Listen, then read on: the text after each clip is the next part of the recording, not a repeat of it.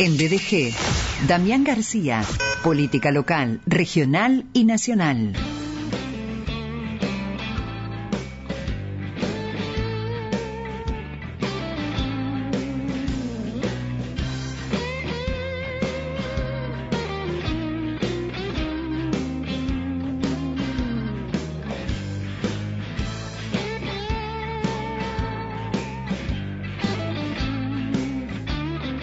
Cada lunes tenemos este segmento en el cual charlamos con él, que es abogado, mediador, presidente de Instituto de Derecho Electoral del Colegio de Abogados de Rosario, presidente de Sinergia Ciudadana, Centro de Estudios de Políticas Públicas, sinergiaciudadana.org. En la columna anterior con él hablamos de la inseguridad como eje de campaña 2023 y sus efectos en la política partidaria. Hoy queremos hablar del cronograma electoral provincial y nacional. ¿Cuándo y cómo se votará este año? Estamos en estas charlas de coyuntura con el doctor Damián García.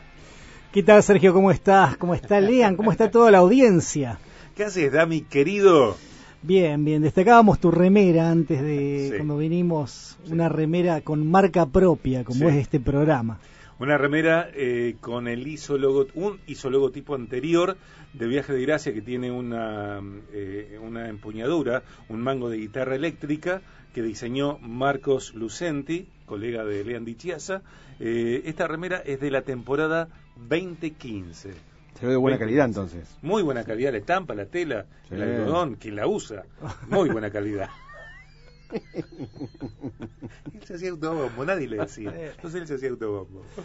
¿Qué haces, Dami, querido? Bien, bien, acá estamos hablando, ¿no? Ya en estos momentos tenemos finalmente eh, cronograma electoral, tanto nacional como provincial. ¿Se acuerdan que habíamos hecho ya algunos programas que no sabíamos cuándo si teníamos más o menos estimativo y ya íbamos adelantando que de mínima el santafesino iba a ir a votar cuatro veces y que podía llegar a ser hasta cinco veces en el caso de que haya balotaje.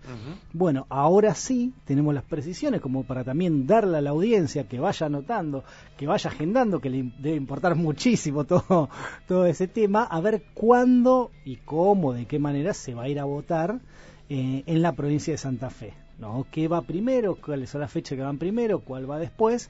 Bueno, recordemos que hay tanto pasos a primaria abierta simultánea obligatorias a nivel provincial y también hay paso a nivel nacional, ¿no? Eso pasa en esta provincia, no en todas las provincias pasa, algunas de las provincias que tenemos cerca, como por ejemplo Córdoba, muchos de los problemas que tienen ahora de políticos es justamente es por el tema de no tener las pasos, porque las pasos en cierta forma ordena a los sectores, ordena a los partidos, ordena a las coaliciones.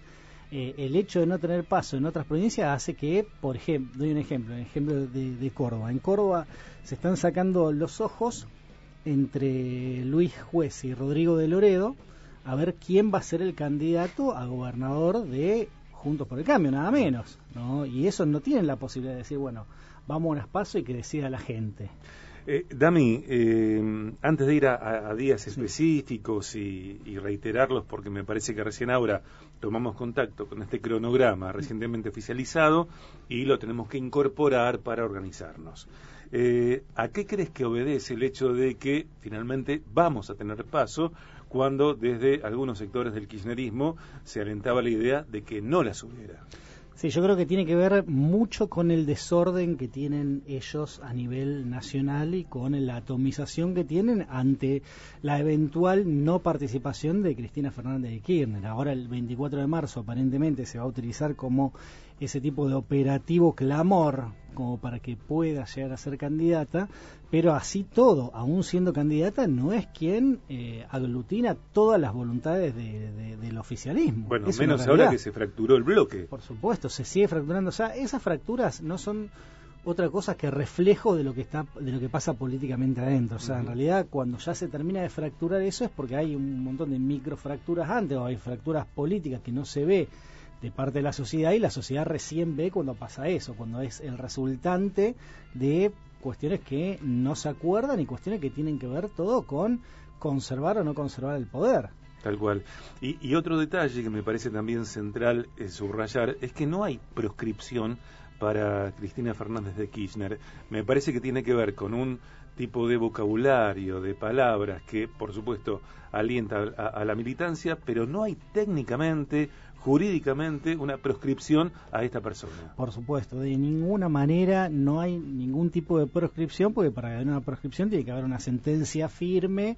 Va, en realidad para haber una, proscripción es una palabra que no, no se tiene que utilizar, o sea, directamente, si hay una sentencia firme que la condena a una pena de inhabilitación para ejercer cargos públicos, lo que hay es una condena firme con una, una inhabilitación accesoria, pero no hay una proscripción. Proscripción es cuando directamente por una cuestión u otra cuestión no dejan participar a un partido. Y eso es lo que se trata de inventar a través de, este tipo de relato, de que se hace ese enjuague a través de la, política, a través de la justicia, o sea, lo, lo que están tratando de, querer o sea, poner en la cabeza de, de los militantes es que la política eh, o la oposición, a través de su fuerza ejecutora, que es la justicia, le impone una pena de inhabilitación a Cristina Fernández como para que no se pueda postular y así poder ganar las elecciones, porque si no se perdía y Cristina Fernández Kirchner era presidente. Todas estas cuestiones no, no pasan, no existen no existe en la realidad, no existen, no hay una proscripción, no hay una condena todavía que, le inhabilite para postularse, porque hasta que no haya una sentencia firme, está, tiene lo mismo derecho que cualquier otro ciudadano de poder postularse, y es más parte de lo que se quiere tratar de instalar, que algún tipo de relato, ¿no? con los matices que tiene, que ni siquiera es algo que, eh, que es algo que es uniforme para toda la militancia, porque, por ejemplo, el mismo Aníbal Fernández salió a decir que Cristina no estaba proscripta, pero que a quien no querían dejar jugar con todo eso era justamente al presidente Alberto Fernández para que no se vuelva a postular. Entonces, bueno, tiene que ver con todo ese tipo de, cuestiones. Eh, me asombro, me asombro eh, de cómo a partir de un hecho que no es concreto, que es discursivo, eh, se monta todo un andamiaje mediático, por supuesto en, algunos medios específicos, no en todos, respecto de eh, la afirmación de algo que no es tal, y ahí vamos, y ahí vamos, y ahí vamos, y ahí vamos. Y yo digo, eh, yo creo que, yo creo, ¿no? Una opinión personal, que dentro del espacio, y tal vez ella misma, saben que no es así. Pero sin lugar a dudas. es abogada. Sí, sí, sí, sin lugar a duda que saben que no es así. Eh, pero el relato es, muy fuerte, o sea, hay, hay algunas personas que, bueno, se están viendo por todos lados. Eh, se estaban pegando afiches en Buenos Aires que queremos ir por la tercera, por la tercera presidencia de, Cristina. O sea, y no, no, o sea, no se toma en cuenta que actualmente está en funciones y es la vicepresidenta del país. Lo mismo que cuando le preguntaron a, Darío, a Darío Grandinetti. O sea, Darío Grandinetti le estaban preguntando al actor. Sí. Está diciendo ese extraño Cristina para cuando vuelva. Y le preguntaban, pero ahora es vicepresidenta. Y no podía decir absolutamente nada. O sea, es, ese relato que pasa en la cabeza de tratar de asociarla o relacionarla a Cristina como ídola, como, como mesías, si se quiere. Y como víctima. Y como víctima. Y como víctima. Y como víctima, si se quiere, con las partes buenas a lo mejor o las partes que se consideran buenas de algún gobierno y sacarle todo tipo de culpa por lo que se está viviendo, la coyuntura que se está viviendo en mm. este momento. También, querido, vayamos, eh, volvamos a, este cronograma eh, electoral que ya está confirmado, eh, calendario electoral 2023. Los santafesinos, cuatro o cinco veces. Bueno, vamos, vamos primero por la provincia, a ver. ¿no? porque es lo que va a pasar antes. La provincia definió que las PASO, las primarias abiertas, simultáneas y obligatorias, van a ser en fecha 16 de julio, ¿sí? que es justamente cuando definió también el cronograma de que empiecen las vacaciones de invierno para los chicos que también esa es otra cuestión, o sea, las vacaciones de invierno que comúnmente siempre eran una semana antes que las de Buenos Aires, esta vez van a ser al mismo tiempo que las de Buenos Aires. Entonces, el 16 de julio, día que empiezan las vacaciones de invierno, arranca también, eh, es ese día de las elecciones, que es justamente algo que se estaba pidiendo y que no pase, porque hay muchas personas, como lo que se trata de buscar, sobre todo en las pasos, de la mayor participación ciudadana, se había pedido específicamente al gobierno provincial de que no lo haga en medio de las vacaciones de invierno, porque hay gente que se va y que no le interesa votar y que, y que se va de vacaciones. Bueno, el 16 de julio no tomó en cuenta esto el, el gobierno o lo hizo a medias, porque el 16 de julio, domingo, eh, que es cuando arrancan las vacaciones de invierno, es el día que se definen quiénes van a ser los candidatos de cada uno de los espacios que van a ir a eh, van a ir por cuestiones no, no menores que van a hacer que se define este año, que es intendente, gobernador, diputados provinciales, senadores departamentales, bueno, todo eso tiene que ver con la provincia, más también presidencias comunales que pasan en, otras localidades más chicas. El primer domingo de votación para nosotros santafesinos, 16 de julio. 16 de julio, 16 de julio. Después, no, seguimos con lo provincial, después vamos a ver que en el medio están también las pasos nacionales, pero vamos a, a lo provincial. El 10 de septiembre el 10 de septiembre se define en la provincia de Santa Fe quién va a ser gobernador, gobernadora, intendente, intendenta. Eh, todo eso se define el 10 de septiembre, que es la última fecha que podía fijar eh, el gobernador, porque la constitución provincial dice que tiene que ser sí o sí 90 días antes de asumir como se asume el 10 de diciembre, la última fecha que tenían para ponerlo pusieron que fue el 10 de septiembre. Entonces el 10 de septiembre ya vamos a saber quién es el gobernador, gobernadora de la provincia de Santa Fe, intendente. Eh, bueno, todos estos cargos eh, lo vamos a saber que no son menores, porque justamente también lo que se dirime son ejecutivos, ¿no? o sea, puestos ejecutivos. Bueno, lo vamos a tener el 10 de septiembre. En cuanto a lo nacional, en cuanto a lo nacional, en el medio de todo esto, el 13 de agosto, o sea, recordemos que habíamos dicho el 16 de julio eran las pasos provinciales. Bueno, el 13 de agosto son las pasos nacionales que van a definir quiénes van a ser los candidatos, también nada menos que a presidente de la nación. ¿no? Presidente y también diputados nacionales se define, pero bueno, lo que más le interesa a la gente es presidente ahí se va a definir, después de ese 13 de agosto, se va a definir todo esto que estábamos hablando antes, que pasa en el oficialismo y que también pasa en la oposición. ¿Quiénes son finalmente quienes queden? ¿sí? ¿Quiénes son los candidatos que terminen quedando en cada una de las coaliciones como para después poder votarlo? Que se votaría el 22 de octubre. El 22 de octubre sería la fecha donde se termina definiendo quién va a ser el presidente, presidenta de la nación. Entonces, después, como estaba diciendo, las pasos para qué sirven? Bueno, justamente sirven para que la ciudadanía defina quiénes van a ser los candidatos que se van a dirimir finalmente eh, de cara a la sociedad o de cara al voto ciudadano, quiénes van a ser eh, el presidente, presidenta de la nación, diputados nacionales también. Ahora, ¿qué pasa? En el caso de que después del 22 de octubre em, se tiene que dar un par de situaciones para que no haya balotaje. ¿Cuáles son las situaciones que se tiene que dar? O sea, para que no haya balotaje, el candidato ganador o la candidata ganadora tiene que sacar, por un lado, más o más del 45%. Si saca más del 45%, es automáticamente presidente. O sea, quien gane sacando más del 45%, automáticamente presidente. No hay balotaje, no hay nada directamente, por más que el otro haya estado, por más que se haya sacado 46% y el otro haya sacado, el que venía después, sacaba 43%, por más que esté cerca, directamente no hay balotaje porque pasó esa barrera que dice del 45%. Ahora, si saca más del 40%, ¿sí? si saca más del 40%, tiene que sacarle más de 10 puntos de distancia, de diferencia al segundo. Es decir, si saca 42% eh, y el que venía después sacó el 31%, es presidente, es presidenta sin necesidad de balotaje.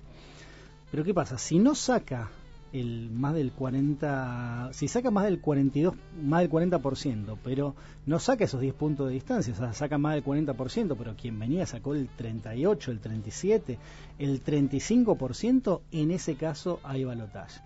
Si no llega al 40%, pero y le sacó más de 10 puntos de diferencia al anterior, supongamos una, una elección muy atomizada, donde el que más sacó, sacó 35% de los votos y que lo siguió, le siguió en 22 votos, por más que le saca 10 puntos, también hay balotaje porque no llegó a ese 40% que se pide como condición, como una de las condiciones para que no haya balotaje. En cualquiera de todo ese tipo de situaciones que dijimos anteriormente, habría balotaje ¿no? en el país, que es lo mismo que pasó en el año 2015 cuando fue electo Mauricio Macri. ¿Sí? Que fue eso fue el 22 de noviembre. Bueno, la fecha que se designa para el balotaje segunda vuelta es el 19 de noviembre. ¿sí? Ok. 19 de noviembre, acá. Todo esto a nivel nacional. ¿Por qué? Porque a nivel provincial no hay balotaje. ¿sí? Nuestra provincia, que sí tiene paso, no tiene balotaje. Gana quien gana por mayoría simple. gana por un voto y es, y es, y es gobernador, que fue lo que pasó también en el 2015, sí, 2015 también, cuando mm, Miguel Lifchi le gana a Miguel del Cel por 1.600 votos Mm. eh, y también sin que se abran todas las urnas, bueno, todo, todo el escándalo que hubo en ese momento. Pero esa es una cuestión que hasta que no se reforme la constitución provincial sigue estando ese tema de que no hay balotaje.